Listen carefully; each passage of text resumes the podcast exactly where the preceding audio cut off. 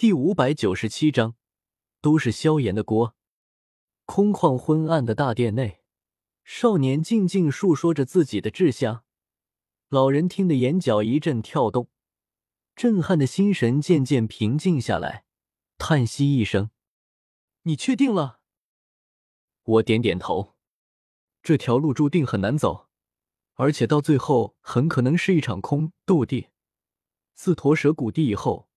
斗气大陆上已经数万年没有再出现过斗帝，或许以后也不会出现。雾店主目光悠悠，斗帝或许只是一场梦。我摇摇头，斗帝不会是一场梦，因为我知道，在不久的将来，魂天帝萧炎将先后晋升斗帝。数万年来，斗气大陆上之所以没有斗帝，只是缺少元气。姐姐。年轻人就是朝气蓬勃。雾店主拍了拍我的肩膀，目光极为复杂，又忽然笑了起来。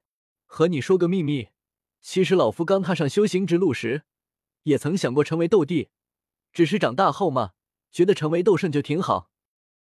至于现在，其实尊者也很厉害了。雾店主桀桀笑着，显然是真心话。我一阵无语。不过也知道，大部分人都这样，越长大梦想越小。我就不一样了。我以前觉得斗王、斗皇就不错，后来想想，要是能晋升斗宗也挺好。现在嘛，却是在眺望斗帝，梦想越来越大，可却一直是脚踏实地，从未有过雾老所说的好高骛远。纳兰叶，你有如此高远志向，我没资格做你的老师。雾店主有些失望，满怀期待的想收一个弟子，结果这弟子心比天大，他这个老师根本没什么可教的，又如何做这个老师？转身回了台阶上坐下，雾店主问道：“纳兰叶，你既然不是来拜老夫为师的，来西明人殿找老夫，想来是有什么事情吧？”我沉吟一声，拱手说道：“雾老真是慧眼如炬，我来此。”是想问前辈一件事情。何事？那个可可药尘被关押在哪里？嗯。雾店主瞪大双眼，之前被我的豪言壮语震惊还没下去，如今又惊到了。药尘是魂殿的囚犯，你跑来问药尘被关押在哪里，这是几个意思？你问这个做什么？就随便问问。随便问问。药尘可是店主点名要抓的人，是魂殿的重犯。你问他的关押地点，只是随便问问，你自己信吗？我有些尴尬，摸了摸鼻子。好吧，我是受人之托才来问的。谁？雾店主眉头一挑，面容板了起来。萧炎。我摊了摊手，一脸无奈。雾老，你应该知道。萧炎的妻子是我的姐姐纳兰嫣然，我的未婚妻是萧炎的妹妹萧媚儿。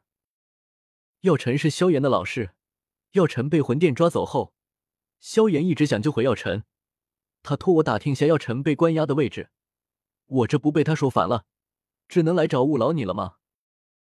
雾店主满脸不可思议，这理由也太强大了吧？因为你姐夫托你打听，所以你就跑到魂殿来问我。你不知道魂殿和萧炎、药尘是敌对关系吗？雾店主面色极为古怪的看着我。药尘的位置是魂殿机密，你觉得老夫可能把魂殿机密告诉你一个外人吗？我眨了眨眼睛。要是之前我还不敢这么大咧咧的问，可偏偏之前你想收我为徒，我这胆子一下子就大了起来。药老的关押位置确实是魂殿机密。可悟护法的节操却有待商酌。我不觉得他对魂殿有多高的忠诚度，就像那些个官员，只要有利可图，什么违法违纪的事情干不出来。以我和雾护法的关系，这完全不是事。我脸上露出一个乖巧可爱的笑容。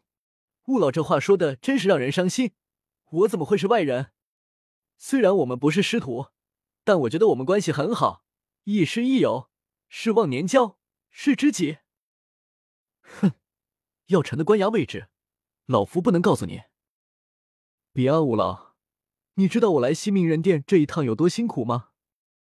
我大老远从中州南域赶来，日夜兼程，风餐露宿，披星戴月，赶了大半个月的路，跑了几十万里地。